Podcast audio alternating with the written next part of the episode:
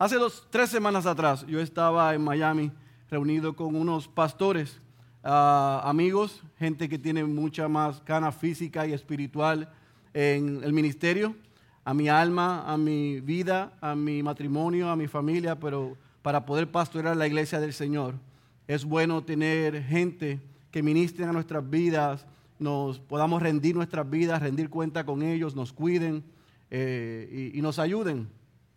Y uno de esos hermanos es el pastor Dave Harvey, el que escribió el libro Cuando pecadores dicen acepto.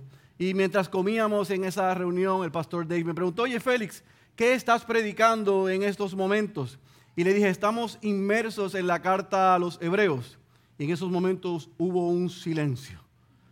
Y me dijo, oye, tú eres bravo. ¿Y cómo les va? Yo le dije, bueno, yo no sé cómo a ellos les va. Pero al pastor Luis y a este servidor la vida se nos está haciendo de cuadritos. Porque es lógico que después de ver, y haber estudiado el libro, a los, eh, eh, el libro de Éxodo, lo lógico era ir al libro de Hebreos, a la carta a los Hebreos, para que todo lo que vimos en el año 2023 podamos verlo a la luz de que Cristo es mayor y que, y que es mejor. No obstante, esta es una carta sumamente difícil de predicar. ¿Por qué? Porque es rica en información tiene mucha data y tiene el reto del contexto.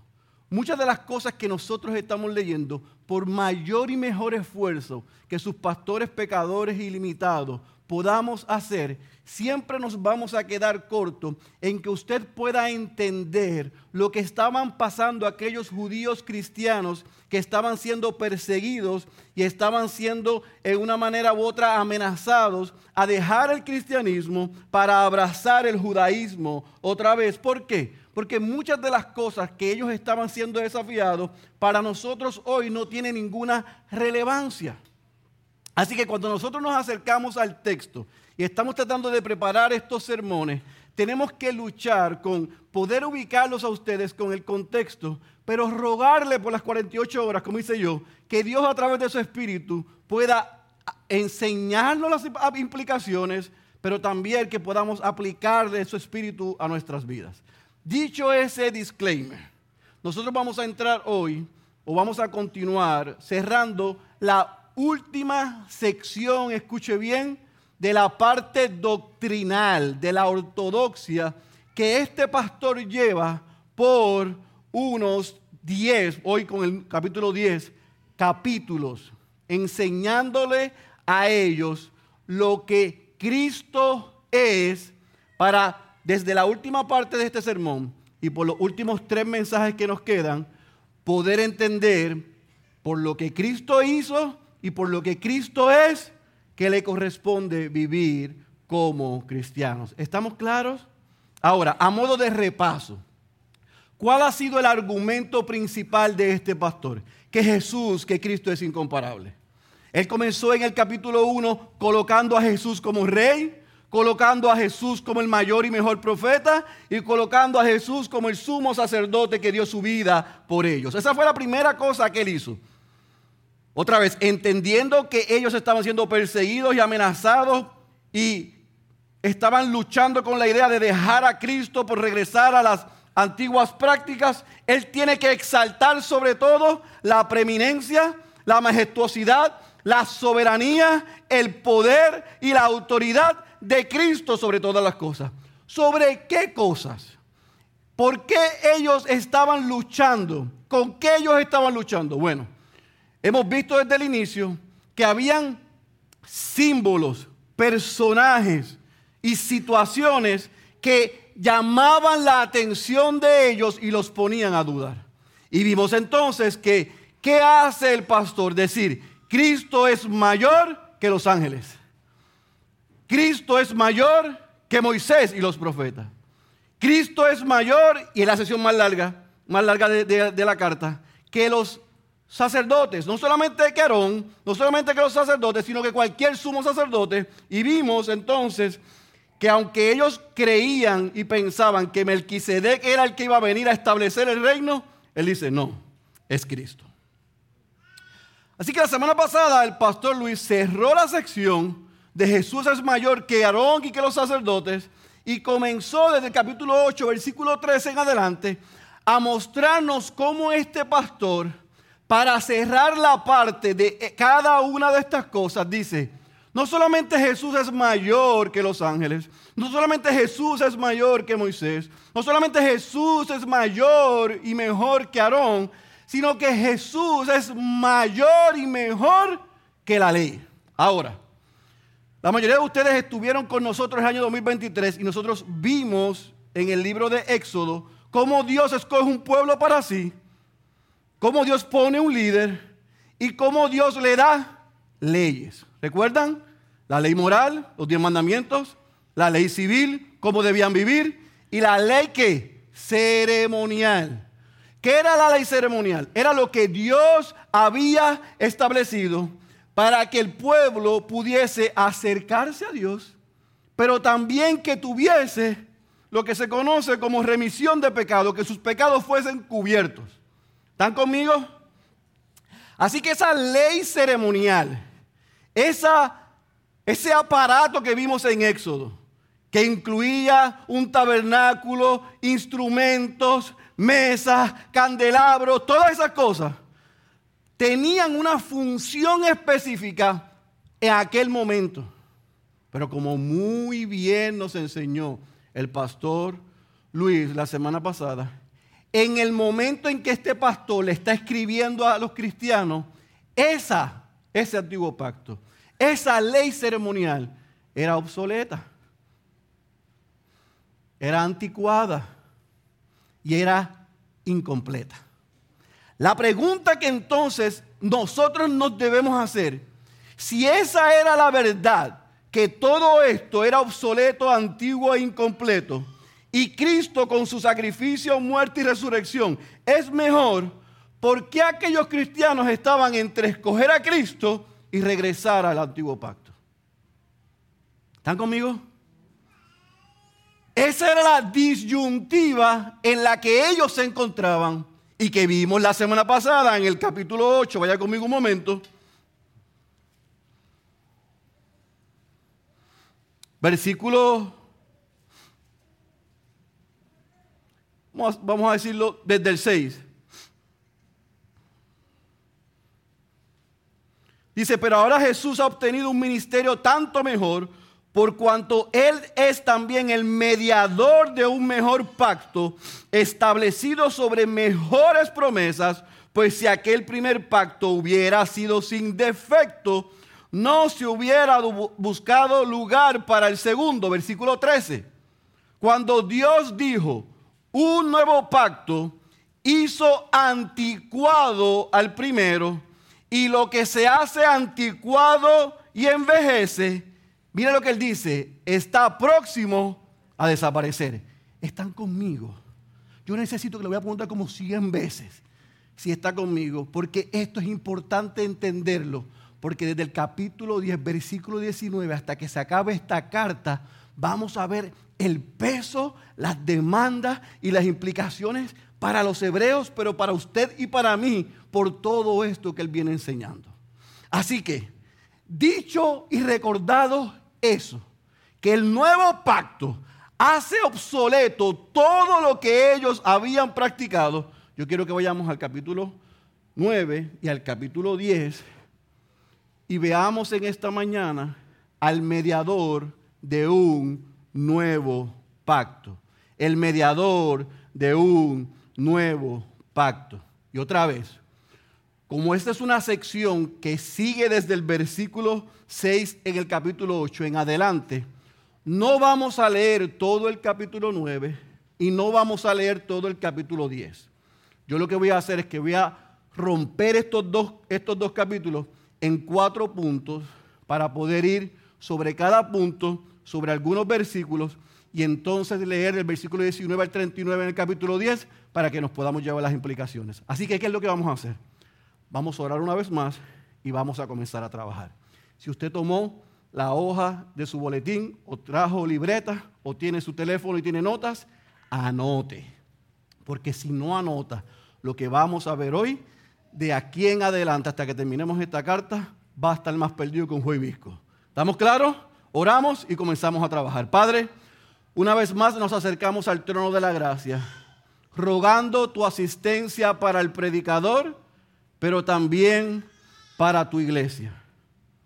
Yo reconozco mi incapacidad, yo reconozco mi pecado, yo reconozco mis limitaciones, pero también reconozco que esta es tu palabra inspirada y que tu espíritu que mora en nosotros tiene la capacidad para ayudarnos a entenderla, pero también para aplicarla. Así que Señor, donde yo me quedo corto, yo te ruego en esta mañana que tú hables a tu iglesia, la edifiques, pero que sobre todas las cosas, una vez más, salves a los perdidos. Requerimos, necesitamos tu asistencia. Y sabemos que cuando nosotros clamamos a ti con humildad y con honestidad, tú escuchas la voz de tus hijos. Así que Señor, no permitas que salgamos igual a como hemos llegado. Te lo pedimos en el nombre de Jesús. Amén, amén, amén. ¿Qué vamos a hacer con estos dos capítulos? Los vamos a dividir en cuatro. Número uno, vamos a ver los sacrificios insuficientes. Sacrificios insuficientes. Capítulo 9, versículo 1 al versículo 10 nosotros vemos que este pastor lo que está haciendo en esta primera parte es presentando que el sistema de la ley ceremonial, los sacrificios son insuficientes. Número dos, vemos del versículo 11 al versículo 28 en el capítulo 9 que él presenta un sacrificio superior. Por un lado presenta sacrificios que son insuficientes, que no llegan a donde deben llegar, que no completan la meta pero hay un sacrificio que es superior. Número tres, vamos a ver cómo ese sacrificio superior del capítulo 10, versículo 1 al versículo 8, hace y provee o provoca un acceso directo a Dios. El sacrificio insuficiente no producía eso, el sacrificio superior lo produce y entonces cierra el capítulo 10 del versículo 19 al versículo 39 estableciendo claramente que el sacrificio superior que le dio a los hebreos acceso directo a Dios, no solamente tiene la bendición de tener acceso directo a Dios, sino que tiene una responsabilidad y unas implicaciones. ¿Están conmigo? Así que, número uno, ¿qué vamos a ver? Versículo 1 al versículo 10, y no lo voy a leer completo, solamente quiero que observemos el versículo 1 del capítulo 9 él nos muestra un sistema sacrificial que es insuficiente. Versículo 1 del capítulo 9 dice, ahora bien, aún el primer pacto tenía ordenanzas para el culto y el santuario terrenal. No olviden otra vez, y quiero hacer énfasis, a lo que el pastor Luis nos dijo la semana pasada. El viejo pacto era qué? Imperfecto sin poder y obsoleto. Y ese viejo y antiguo pacto, y él citó muy bien, porque eso es lo que hace el autor, Jeremías 32, y o Jeremías 36, ¿qué es lo que hace? Mostrar que aun cuando ese sistema sacrificial o ceremonial era imperfecto, la ley siempre apuntaba a un sustituto perfecto. Y eso es lo que yo quiero que usted no olvide, porque lo que cerró el pastor Luis es la base del fundamento de lo que yo voy a explicar. La ley ceremonial era incompleta, era imperfecta. Y en el momento en que está escribiendo el pastor era obsoleto.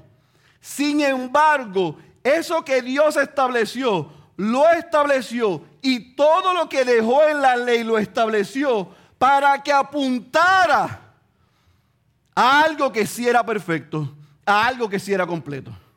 Por eso es que él viene diciendo desde el capítulo 1, yo no tengo problema con los ángeles, fueron creados por Dios para servirle, pero no los coloquen en el lugar que no es.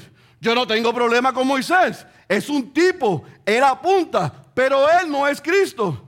Yo no tengo problema con Aarón, ni con los sacerdotes, ni con los sumos sacerdotes, pero no lo ubiquen en el lugar de quién?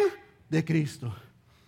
Nosotros agradecemos que Dios nos dejó una ley moral, que Dios nos dejó una ley civil y que Dios nos dio una, una ley ceremonial. Pero por toda la misericordia, no crean que ese antiguo pacto es mejor que el nuevo pacto.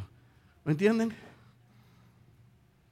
Así que, dicho eso, desde el versículo 1 al versículo 10, él sigue diciendo, escuchen amados, él les dice, no se rompan la cabeza. Y miren en pantalla para que recuerden lo que vimos en Éxodo. Esta foto o esta imagen nos recuerda ese sacerdote que cumplía un oficio. Y esa foto e imagen nos recuerda lo que representaba el que, el lugar santísimo, el tabernáculo, el candelabro, todas las figuras. Y él está diciendo desde el versículo 1 al versículo 10, damos gracias porque Dios estableció eso. Pero eso era temporal y simbólico. Eso no era permanente. Eso no podía lograr hacer una obra completa. ¿Por qué? Porque aunque había un hombre pecador o hombres pecadores que tenían que cada cierto tiempo entrar y primero presentar el sacrificio por sus pecados y después solamente uno podía una vez al año entrar al lugar más profundo, con todo y eso, no se podían purificar los pecados completamente. A pesar de eso, la conciencia del pueblo de Israel nunca quedaba completamente purificada y limpia. Así que era un medio, era una forma que Dios había dejado y establecido, pero Él les dice, esto es simbólico, esto es temporero, esto no es permanente. No intercambien el sacrificio perfecto de Cristo por un proceso imperfecto. No dejen lo que los salvó por aquello que no los puede salvar.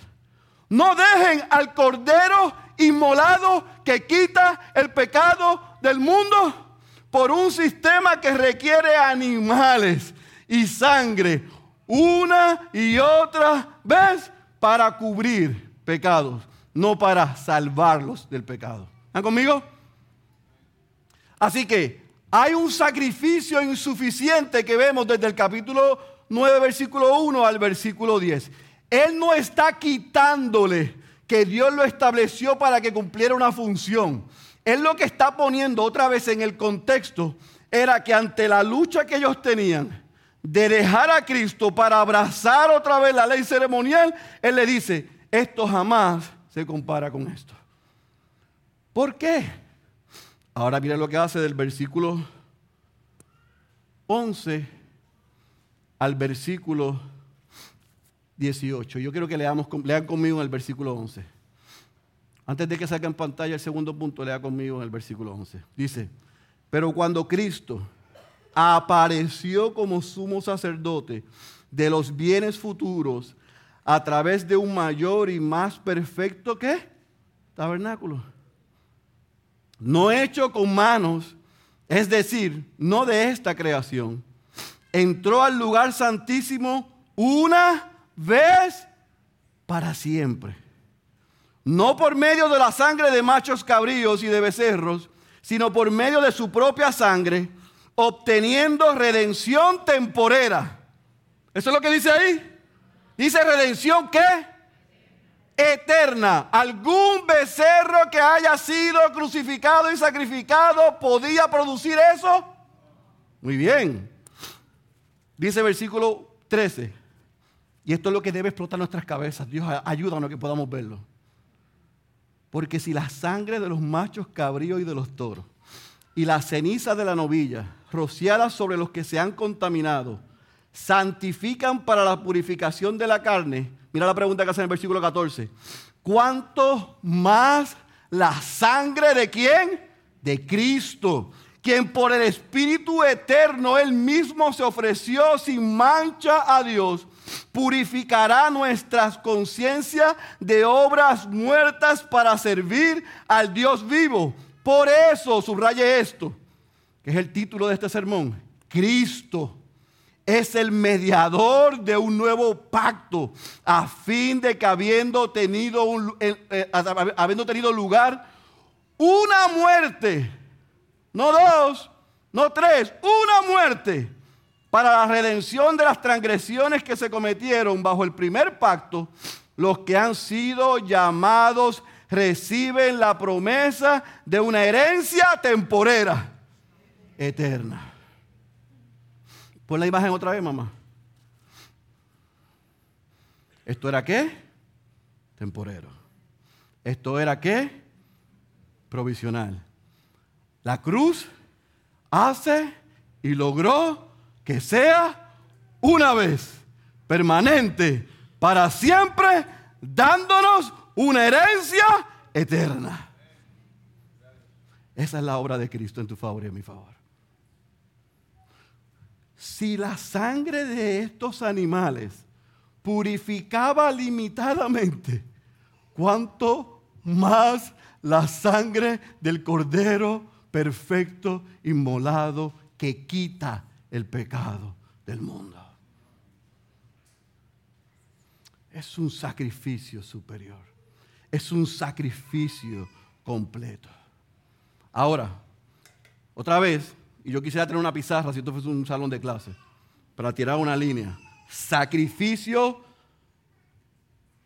insuficientes, temporeros, provisionales, que Dios por Génesis 3 tuvo que provocar crear un sistema para apuntar a cuando resolvería el problema para siempre en Cristo?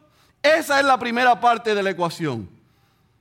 Y estos hombres creyentes eran creyentes que estaban titubeando entre los ángeles, entre Moisés y entre los sacerdotes, ahora también estaban titubeando entre la ley. Y él les dice, no way, José. No hay manera que tú tomes esto y si yo pudiese tener una pizarra aquí poner esto con la cruz. Esto con Cristo. Esto con su obra, con su vida, con su muerte. Este derramamiento de sangre, estas eh, ropas manchadas, jamás se comparan con la sangre derramada de Cristo en aquella cruz del Calvario. No se les ocurra abandonar esto por esto. ¿Lo tenemos? Ahora, ¿qué él hace en el capítulo 10? Entonces él impone sobre ellos una responsabilidad. Él impone sobre ellos y les demanda que entiendan qué produce ese sacrificio que es perfecto y ese sacrificio que es completo. Y en el versículo 10, del versículo 1 al versículo 18, mire cómo comienza el versículo 1, lea conmigo, por favor. Dice, y yo creo que subraye esto, pues ya que la ley solo tiene, yo creo que circula esta expresión, la sombra de los bienes futuros. Y no la forma misma de las cosas. Subraye esto. Nunca, no a veces, nunca puede por los mismos sacrificios que ellos ofrecen continuamente año tras año, subraye, hacer perfecto a los que se acercan. Perfecto es completo. Perfecto es maduro. Él está diciendo, déjenme explicarle esto. Ustedes están con una lucha y están batallando entre la ley ceremonial y lo que representa y la obra y el sacrificio de Cristo en la cruz. Ya yo les expliqué que esos sacrificios eran insuficientes que el sacrificio de Cristo es superior. Y en el capítulo 9, si quiere anote, del versículo 24 al versículo 26, él mismo eh, eh, eh, expande porque el sacrificio de Cristo es mayor. Pero ahora en el capítulo 10, él comienza diciendo, déjeme ver si todavía si queda alguna duda de que el sacrificio es insuficiente y que el, el de Cristo es superior, déjeme decirles que toda esta ley, toda esta ceremonia, todo este proceso es una sombra, es una foto, no es el original. Es incompleto, no es completo. No nos hace completos porque no es perfecto. ¿Qué está diciendo aquí? Todo lo que ustedes conocen de la ley, le dice este pastor, eso no se compara con el original. Todo lo que nosotros practicamos y practicarían hasta el año 70 con la destrucción del templo. Así que todavía no había llegado a eliminarse completamente. Así que todavía los judíos practicaban esto en el momento que él está escribiendo. ¿Estamos claros? Así que él está diciendo, todo eso que ustedes están viendo es una sombra. Todo eso que ustedes están viendo es una foto. Todo eso que se practica no es el original. ¿Por qué? Porque el sacrificio perfecto, completo de Cristo es lo único, escuchen bien, lo único que nos da acceso directo a Dios. ¿Ustedes recuerdan quién era el único que podía entrar al lugar santísimo? ¿Quién era? ¿Todo el pueblo? ¿Solamente quién? Y para entrar el sumo sacerdote tenía que hacer qué primero? Tenía que... Yo no entiendo eso. ¿Qué tenía que? Tenía que qué? Purificarse. Presentar sacrificios primero, ¿por qué? ¿Por qué? Porque era qué? Era pecador. Él está diciendo, eso, eso es una foto. Eso, eso es una sombra. Eso, eso es incompleto.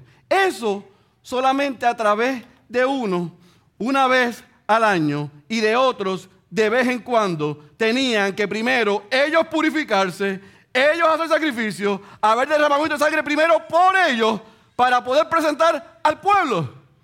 Pero cuando Cristo, una vez y para siempre, fue y dio su vida, no se la quitaron, la entregó a sí mismo en aquel madero ese sacrificio fue suficiente y completo. ¿Para qué? Para dar perfección, dice el versículo 1, a los que se acercan. Ahora, usted ve en el versículo 5, 6 y 7 que él vuelve y menciona Salmos 46, que él vuelve y menciona Jeremías capítulo 36, versículo 2. En el versículo 12, quiero leer, dice, pero Cristo, habiendo ofrecido un solo sacrificio por los pecados todos los días.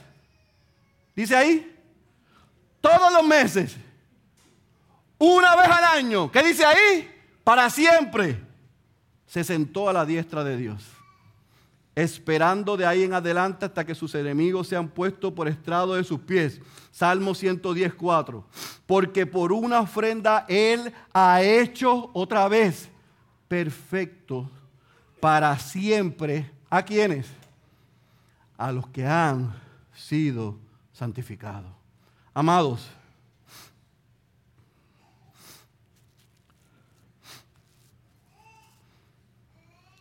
para los judíos cristianos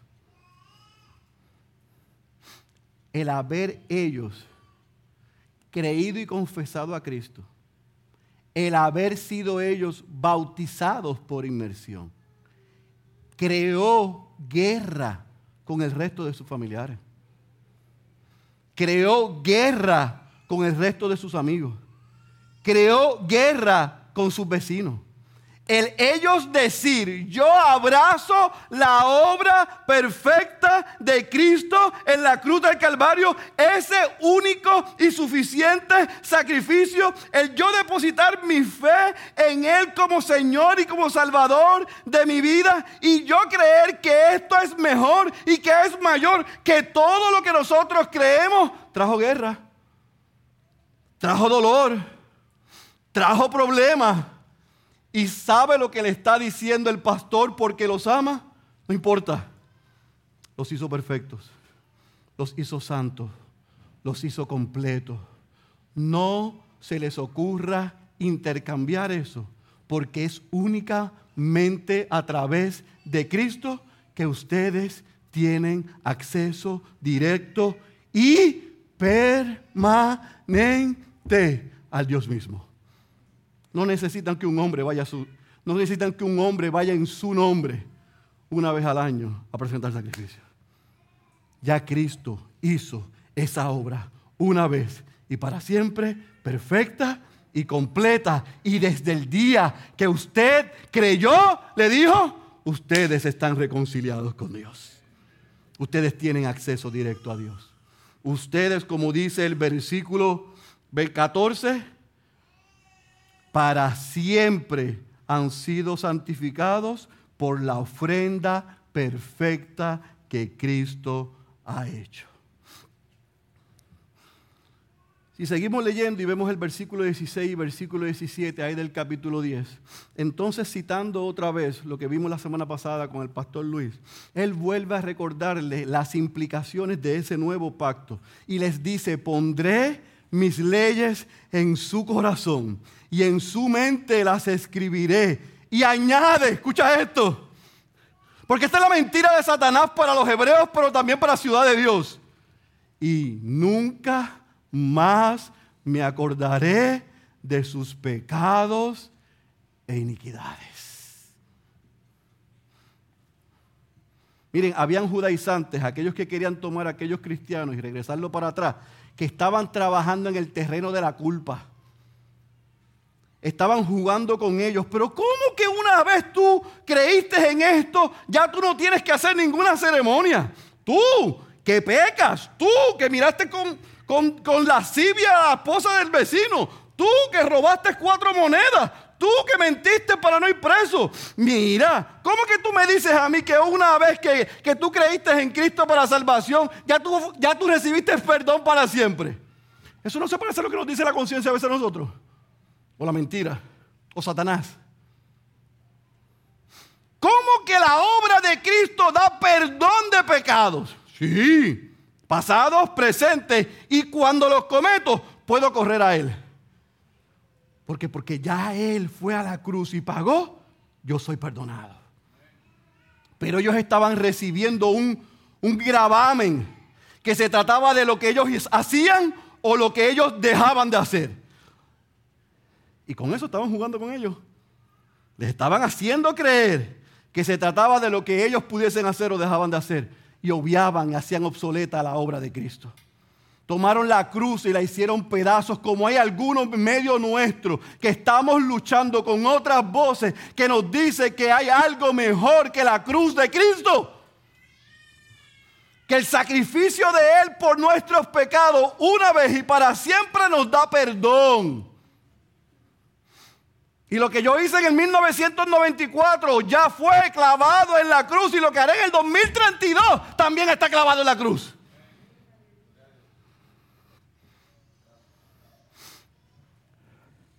Y yo no tengo que ir de rodillas a ninguna meca. Y yo no tengo que lacerarme.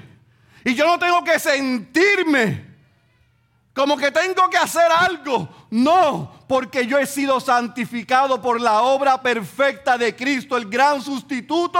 Yo miro a la cruz y descanso tranquilo. Aquellos judíos les estaban poniendo un gravamen sobre sus sobre su pueblo. Y aquellos creyentes estaban sufriendo. Es cierto, es cierto. Tiene que haber una, tiene que haber algo celestial que, que pelee e intercede por nosotros. Sí, los ángeles. Sí, sí, tiene que haber una figura que, que del pasado que, que, que hable por nosotros contra Dios. Sí, sí, Moisés. Sí, sí, tiene que haber algo en el pasado que, que, que, interceda por nosotros. Oh, sí, sí, Aarón y los sumos sacerdotes. Sí, sí, tiene que haber algo que quite mi culpa y mi vergüenza. Sí, sí, la ley ceremonial. Y el pastor le dice, ni los ángeles, ni Moisés, ni Aarón, ni ninguna ley se puede comparar con la obra completa, perfecta de Cristo en su favor. Ustedes, mis amados, son libres, aunque están siendo perseguidos, aunque estén siendo amenazados, aunque se estén burlando de ustedes, aunque se estén quedando solos. Mire, amado, hay momentos en la vida del cristiano que tú te vas no te vas, te vas a dar cuenta no de cuántos enemigos tienes, sino de los pocos amigos que tienes. Pero Cristo es suficiente. Eran pocos, estaban dispersos, estaban asustados, estaban amenazados, estaban amedrentados, estaban casi a punto de regresar atrás. El pastor le dice, ni se les ocurra. Cristo es incomparable. Cristo es mayor. Cristo es mejor. Mira lo que dice un comentarista de estos versículos, del versículo 12 al versículo 14. Escuche bien, el sacrificio de Cristo era definitivo, ya que puso fin a todos los sacrificios por el pecado. Lo que el hombre era incapaz de hacer debido a su pecado, a la maldición de la muerte y a su propia incapacidad para obedecer la, ley de Dios, Cristo lo hizo. Él pagó el precio, quitó la maldición y vivió una vida de obediencia perfecta. La remisión de pecados consiste en que Dios perdona a los pecadores en base, escuche bien, al sacrificio de Cristo, no los suyos propios. Y entonces los acepta como hijos y hijas que nunca pecaron. ¿Sabe? Un perdedor como yo, pecador, que viró las mesas, que le dio la espalda, que tomó la gracia en vano.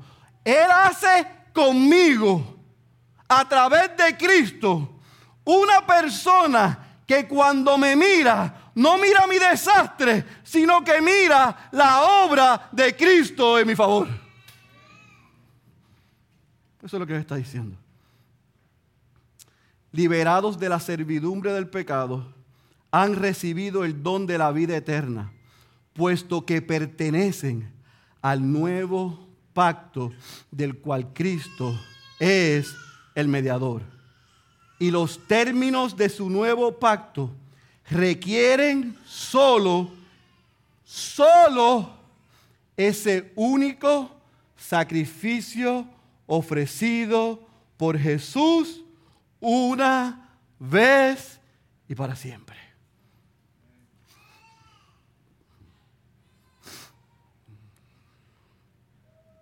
Estamos en la era donde nosotros con mucha facilidad podemos y hacemos mal uso de determinar quién es cristiano y quién no es cristiano.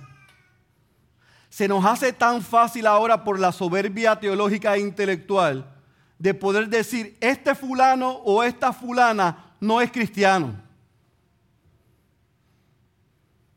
Miren mis hermanos, si nosotros, como yo les dije el miércoles, estuviéramos viviendo como estaban viviendo estos, estos cristianos, muchos de nosotros en la era de hoy estuviésemos descartados como cristianos. Esta gente estaban recibiendo el peso de permanecer firmes en el Señor. Y el pastor no los está reprobando, sino que los está afirmando para que, porque ya fueron aprobados. Si tú estás en Cristo, aunque estés en cuerpo de muerte y en este mundo que está patas arriba y tengamos todo en contra, si nosotros estamos en Cristo, estamos seguros. Y el Espíritu Santo que mora en nosotros va a producir en nosotros un buen fruto aunque el fruto mío parezca un limón y el tuyo una naranja. Lo que queremos es fruto. Y el fruto, a veces de Juancho, y el mío, luce diferente. Pero el Espíritu lo que quiere producir es fruto. A veces Michelle está aquí y Anabel acá. Pero a los ojos de Cristo, lo que quiere ver es que estén caminando. Así que sea cuidadoso en juzgar quién es y quién no es por las circunstancias. Juzgue por los frutos. aquellos hermanos nuestros dispersos estaban dando frutos. Estaban dando frutos. Quizás no eran como los de los filipenses. Quizás no eran como los cristianos en Antioquía. Quizás no eran como los cristianos en Tesalónica. Pero aquellos perseguidos estaban dando frutos. Quizás no se, parecían a los esparcidos en Capadocia, como vimos en, en Primera de Pedro, pero estaban dando frutos. Y el pastor, en vez de poner un peso sobre ellos, estaba quitando el yugo sobre ellos. Estaba diciendo, deleítense en la obra consumada de Cristo en la cruz. Aquel que dio su vida y derramó sangre para perdón de pecados, una vez y para siempre, los hizo completos, los hizo santos y en Él están seguros. Despójense de los ángeles, de Moisés, de Aarón y de la ley y abracen a Cristo. Porque por medio de Él ustedes han sido reconciliados por Dios para siempre. No a veces. Ay, pero ¿y si peco? ¿La pierdo? Si la pierde, nunca la tuviste. Si peco, corro al Padre. Por los méritos de Cristo, me arrepiento y me recuerdo de lo que cantaba Andrés, cual nieve me, me limpió y me lavó, y sigo caminando. Eso fue la providencia de Dios, esa canción antes del sermón. Todo se lo debemos a Él, no a nada que podamos hacer. Los judaizantes estaban poniendo el peso sobre ellos, el pastor puso el peso sobre Cristo. Tus pecados y mis pecados, iglesia, han sido perdonados en la persona de Cristo. Y eso es una gran, buena noticia y es suficiente. Ahora, el pastor pudo haberlo dejado aquí. Pero el versículo 19 al 39, escuche bien, y yo quiero que marque el versículo 19 en su Biblia y le ponga una flecha hacia allá. Hacia allá. ¿Estamos claros? Va a marcar el versículo 19 y va a poner una flecha hacia allá. ¿Por qué? Porque del capítulo 10, versículo 19 hasta el capítulo 13 que se acaba esta carta, ahora el pastor dijo, ¿me entendieron? Escucharon, le he dado una clase de teología bíblica, les he mostrado a Cristo en todas las escrituras. Y espérense que en el 11 se va a poner mejor, pero hasta ahora les he mostrado a Cristo a través de todas las escrituras. Y ellos deben estar diciendo, wow, tremendo, es verdad. Ya no tenemos que cargar con nada de esto. Celebremos. Ah, ah. No es que celebren nada más es que vivan de acuerdo al sacrificio y la vida de Cristo. Deja conmigo el versículo 19 lo que dice. Entonces, hermanos, puesto que tenemos confianza para entrar al lugar santísimo por la sangre de Jesús, por un camino nuevo y vivo que Él inauguró para nosotros por medio del velo, es decir, su carne, y puesto que tenemos un gran sacerdote sobre la casa de Dios, subraye, acerquémonos con corazón sincero, número uno en plena certidumbre de fe, número dos, teniendo nuestro corazón purificado de mala conciencia y nuestro cuerpo lavado de agua pura. Mantengámonos firme, mantengamos firme la profesión de nuestra esperanza sin vacilar, número tres, porque fiel es aquel que prometió. Considerémonos como estimularnos unos a otros al amor y a las buenas obras, número cuatro no, dejando de congregarnos como algunos tienen por costumbre, sino exhortándonos unos a otros y mucho más al ver que el día se acerca. Número 5, porque si continuamos pecando deliberadamente después de haber recibido el conocimiento de la verdad, ya no queda sacrificio alguno por los pecados, sino cierta horrenda expectación de juicio y la furia de un fuego que ha de consumir a los adversarios. Cualquiera que viola la ley de Moisés muere sin misericordia por el testimonio de dos o tres testigos. ¿Cuánto mayor castigo piensan ustedes que merecerá? Subraye el que ha pisoteado bajo sus pies al Hijo de Dios. Y ha tenido por inmunda la sangre del pacto por la cual fue santificado y ha ultrajado al Espíritu de gracia. Pues conocemos a aquel que dijo, mía es la venganza, yo pagaré. Y otra vez, el Señor juzgará a su pueblo. Horrenda, subraye, horrenda cosa es caer en las manos del Dios vivo. Versículo 32. Eh, Pero recuerden los días pasados, cuando después de haber sido iluminados, ustedes soportaron una gran lucha de padecimientos, por una parte siendo hechos un espectáculo público, en oprobios y aflicciones, y por otra siendo compañeros de los que eran tratados así, porque tuvieron compasión de los prisioneros y aceptaron con gozo el despojo de sus bienes, sabiendo que tienen para ustedes mismos una mejor y más duradera posesión. Por tanto, no desechen su confianza, la cual tiene gran recompensa, porque ustedes tienen necesidad de paciencia para que cuando hayan hecho la voluntad de Dios obtengan la promesa. Citando a Habacuc 2, 3 y 4. Porque dentro de muy poco tiempo el que ha de venir vendrá y no tardará. Mas mi justo, no el justo, mi justo vivirá por la fe y si retrocede, mi alma no se complacerá en él. Pero nosotros, escuchen y subraye, no somos de los que retroceden para perdición, sino de los que tienen fe para la preservación del alma. Amados, el pastor le dijo, celebren, Cristo es mayor y es mejor. Cristo es más grande que cualquier cosa pero eso pone sobre ustedes una demanda de cómo deben vivir. Número uno, manténganse firmes en la fe. Eso es lo primero que le dice en el versículo 22. No se aparten de la confianza que tienen en Cristo. Necesitan seguir confiando en Dios. Lo mismo te digo yo a ti en esta tarde ya. Mantén firme en la fe. Mantente firme en la fe. Necesitas seguir confiando en Dios. No te apartes de la confianza que tienes en Cristo. Número dos, mantente firme en la esperanza. Versículo 23. Él les dice, manténganse firme en la confesión de su esperanza que es Cristo Jesús, porque aquel que les prometió es fiel.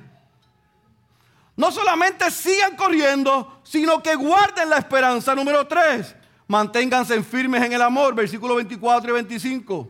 Ámense, vivan en comunidad, reúnanse, no dejen de congregarse. Tienen que vivir con los otros en amor y en buenas obras. No puedes ser un cristiano llanero solitario. Tienes que vivir en comunidad. Número cuatro le dice, cuidado, y esto es importante, amados. Si usted me pregunta a mí, el versículo 26 al versículo 31 debe ser un sermón solo. Porque ellos eran creyentes. Estos eran cristianos. Y a esos cristianos que él sabe que la salvación no se pierde, les está diciendo cuidado con pecar deliberadamente. Cuidado con apostatar. Cuidado de apartarse voluntariamente de la fe en Cristo. No hay excusas. Si ustedes pecan deliberadamente contra Dios, después de haber escuchado la verdad, ustedes nunca fueron. Ustedes son unos farsantes. No es que perdieron la salvación, es que nunca fueron salvos. Estaban con nosotros, pero no eran de nosotros. Y ahora cuando vino la prueba, ahora cuando vino el día malo, ahora cuando vino la necesidad, ahora cuando vino la presión, es que se va a probar de qué está hecho. ¿Eres o no eres? Así que él le dijo, amado, hay un montón de ustedes que están seguros, pero miren a su alrededor porque algunos se van a bajar del barco. Y cuando se bajen nos va a doler, pero tranquilos porque no estaban con nosotros. Ahora, para nosotros hoy, 4 de febrero, yo espero que abracemos el versículo 26 al 31 con seriedad examina tu vida. Mira cómo estás viviendo. Pregúntate, ¿qué haces aquí? ¿Por qué estás aquí? Porque si estás escuchando la verdad y vas a salir por esa puerta a pecar deliberadamente después de haber escuchado la verdad, el texto, el autor, el pastor, inspirado por el Espíritu de Dios, te dice lo que tú eres. Y te dice las consecuencias. Por eso yo tengo una buena noticia. Si ese eres tú y hoy tus ojos son abiertos y dices, es cierto, ese soy yo. Y él me dice en el versículo 31 que horrenda cosa es caer en las manos del Dios vivo. Corre a Cristo hoy. Arrepiéntete de tus pecados. Deja de jugar con Dios.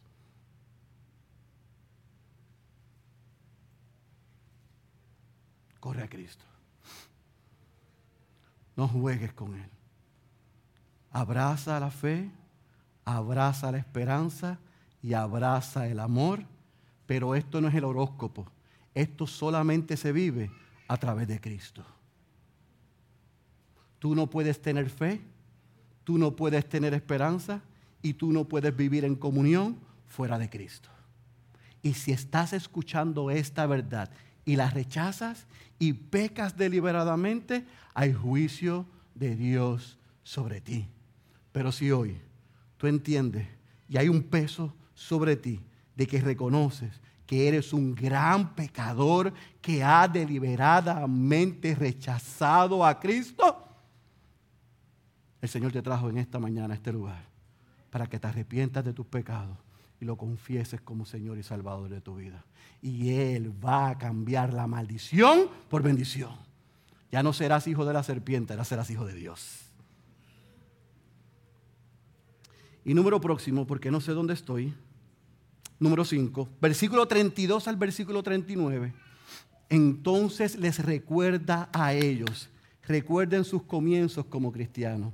Recuérdense cuando se bautizaron, se recuerdan cuando los persiguieron, se recuerdan cuando, cuando eh, se burlaron de ustedes, se recuerdan cuando los criticaron. Amados, no claudiquen, resistan, vivan por fe. Ustedes son unos expertos en medio de la aflicción, en medio de la persecución, en medio de la prueba. No pierdan la confianza, perseveren, resistan y recibirán la recompensa prometida por Dios.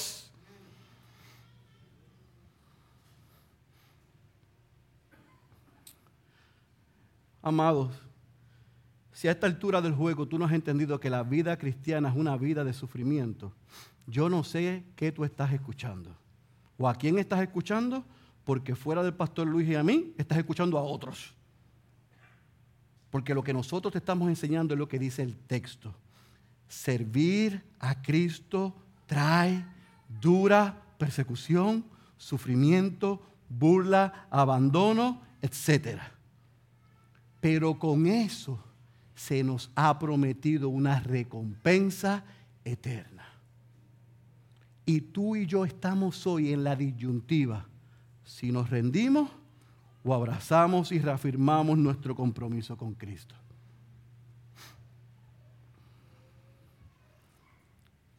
No hay nada en este mundo. Nada. No hay una relación, no hay una posición, no hay una posesión que pueda darte lo que solo Cristo te puede dar. Hay gente que lo único que tiene es dinero. Hay gente que lo único que tiene es fama. Hay gente que lo único que tiene es poder.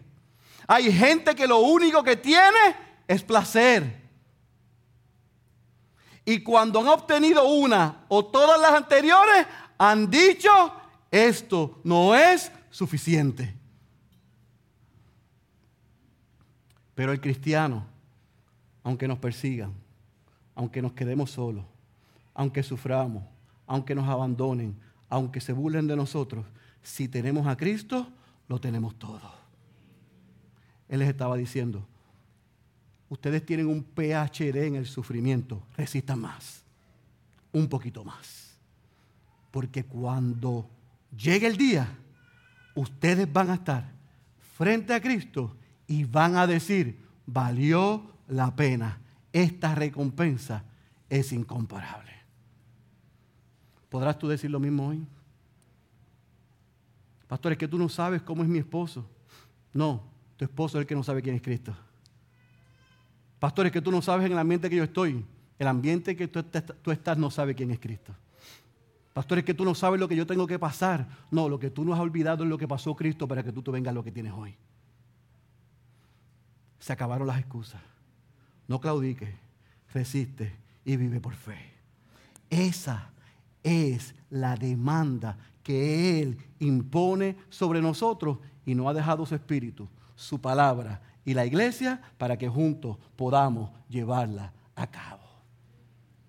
La vida cristiana no es color de rosa, pero cuando Jesús está por encima de todo y de todos, nosotros podemos decir, como dice el versículo 39, nosotros no somos de los que retrocedemos para perdición, sino de los que tenemos fe para la preservación de nuestra alma. Yo quiero una iglesia que sea de la que no corre para atrás, sino que va adelante en fe, en esperanza y en amor, confiado en el Señor, en el dueño y en el pastor de ella. Cristo es mayor, Cristo es mejor, Cristo es incomparable. Aquí hay espacio para ti. Pero no miramos atrás para perdición. No deseamos, ay, sí, ay, cuando yo no era cristiano, yo estaba tan bien.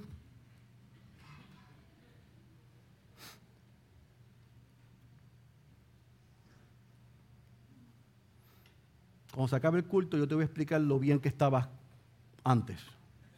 Porque no me lo permiten decirlo de aquí. Jamás, jamás lo que éramos y lo que teníamos se compara con lo que somos y con lo que Él hará. Abraza esa verdad, sin importar la dificultad.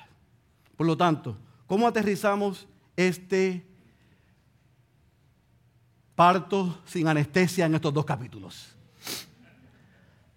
¿Cómo lo aterrizamos? Recordándonos, amados, que Jesús está por encima de todo y de todos. Cuidado, iglesia, de dejar a Cristo por la sombra, dejar a Cristo por la foto, de preferir regresar atrás porque eso es un insulto para Dios. Y hay algunos que estamos aquí que preferimos la foto en vez de Jesús. Hay algunos de nosotros que preferimos los beneficios que a Jesús. Por eso yo te invito en esta tarde ya a que tú te preguntes dónde y cómo está tu fe, tu esperanza y tu amor. ¿En dónde está? ¿En la persona de Cristo en los beneficios que Cristo te da? ¿Cómo está tu relación con el pecado? ¿Lo odias y hay guerra? o coqueteas, te deleitas y lo disfrutas. ¿Estás perseverando? ¿Estás resistiendo y no estás claudicando? La respuesta a esa tercera pregunta está intrínsecamente atada a cómo tú vives la vida cristiana. ¿La vives como llanero solitario? o eres parte de esta comunidad. Porque parte de la comunidad, juntos por su espíritu, hábitos de gracia y los medios de gracia, nosotros vamos a poder preservar, perseverar y seguir hasta el final. Así que otra vez, ¿cómo está nuestra fe, nuestra esperanza y nuestro amor? ¿Cómo está nuestra relación con el pecado? ¿Estamos perseverando, resistiendo y no estamos claudicando? Si eso estamos haciendo, amado, entonces hasta el versículo 18, todo lo que hemos leído son buenas noticias. Porque esta es una carta de estímulo a aquellos creyentes hebreos. Él les está diciendo, ustedes están seguros y nosotros hoy estamos seguros si hemos confesado a Cristo como nuestro Señor y como nuestro Salvador. Nosotros podemos decir, como ellos, Jesús es incomparable, es mayor y es mejor. igual que hizo aquel pastor, yo hago este llamado a ti hoy, mi hermano, miembro de esta iglesia y creyente. No cambies a Cristo por nada. No cambies a Cristo por nada. No retrocedas. No contemples regresar atrás. Dale la espalda a cualquier oferta hoy. No se te ocurra aceptar lo que Satanás te está ofreciendo hoy, aunque tenga apariencia angelical, aunque tenga apariencia profética, aunque tenga apariencia sacerdotal, aunque tenga apariencia ceremonial. No se te ocurra pensar, contemplar y retroceder. No se nos ocurra acceder al susurro en el oído de Satanás que mejor es como estábamos antes. Porque yo prefiero estar en coma de este lado que con todos mis sentidos en este. Yo prefiero estar lastimado, sufriendo del lado de este equipo, que me llamen ganador en el lado del perdedor. Miren, déjenme ver si usted entiende, se lo voy a decir en Arroyo Habichuela. Hay algunos que prefieren ser cabeza de ratón, yo prefiero ser cola de león.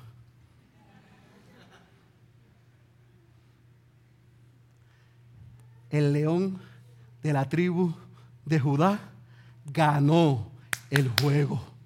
Y yo, aunque sea de la uña, me sostengo. Porque Él ha vencido y nos ha prometido que venceremos. Si usted quiere ser cabeza de ratón, que le vaya bien. Pero yo prefiero ser cola del león de Judá. Así que esta es la invitación. Si eres creyente, estás seguro Eres victorioso porque Jesús es incomparable.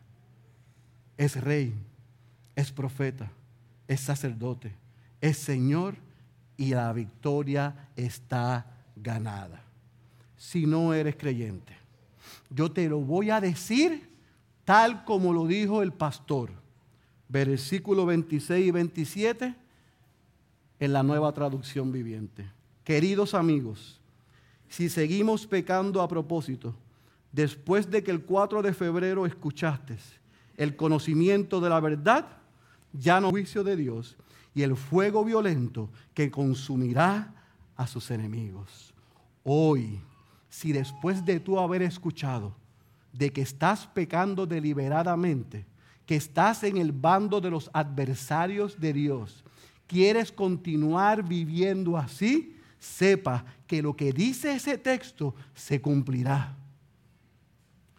Pero la buena noticia es que si tú estás ahí, pero hoy sientes el peso de tu pecado y te arrepientes y confiesas a Jesucristo como el Señor y Salvador de tu vida. Si hoy tus ojos son abiertos y tú sientes, wow, qué miserable soy, eso es una gran noticia, porque el Señor te ha revelado y te ha mostrado tu condición para que corras a Él por los méritos de aquel que dio un sacrificio perfecto y está sentado a la diestra hoy de Él, intercediendo por sus hijos y llamándote al arrepentimiento y a la fe. Si hoy corres a Él, te unes a su familia y aunque como dije, lo que viene no es tan fácil, estamos seguros y la victoria es nuestra. El que tenga oídos para oír, yo ruego que haya escuchado la voz de Dios. Permítame orar, iglesia. Padre, gracias. Si al final de esta hora nadie entendió, yo te pido perdón por eso. Pero si tu iglesia hoy fue edificada, llévate toda la gloria. Gracias por el poder de tu palabra porque ella es la fuerza más poderosa del universo. Y yo he clamado por las pasadas 48 horas que a pesar de lo difícil de exponer estos textos, a ti te haya placido ministrar y edificar a tu iglesia y recordarles a los creyentes lo que somos y dónde estamos. Pero también, Señor, que el pecador que esté en medio nuestro, nos esté escuchando, viendo, hoy haya podido sentir el peso de su pecado, la condición espiritual en la que se encuentra y la necesidad de arrepentirse y de un Salvador. Oh Señor, que los creyentes hayamos podido ser animados y recordados a no intercambiar a Cristo por nada. Que los no creyentes hoy hayan sido emplazados a confesar sus pecados, a arrepentirse y a poner su fe en la persona de Cristo. Al final del día, Señor, todo lo que aquí pasa, tú lo permites para tu exclusiva gloria. Así que como iglesia queremos estar en el bando ganador, en el bando seguro, aunque estemos sufriendo, aunque estemos siendo perseguidos, aunque estemos abandonados, aunque tengamos pocos amigos, si te tenemos a ti, oh Dios, en Cristo, tenemos todo y tenemos lo suficiente. Que esa sea nuestra fe, que esa sea nuestra esperanza y que ese sea el amor que nos compartimos los unos con los otros y el mensaje que llevamos a los perdidos. Así que Dios, una vez más, gracias por tu palabra y rogamos que hayas edificado a tu iglesia y salvado a los perdidos. Recibe gloria y recibe honra porque solo a ti te pertenece. En el nombre de Jesús. Amén, amén, amén.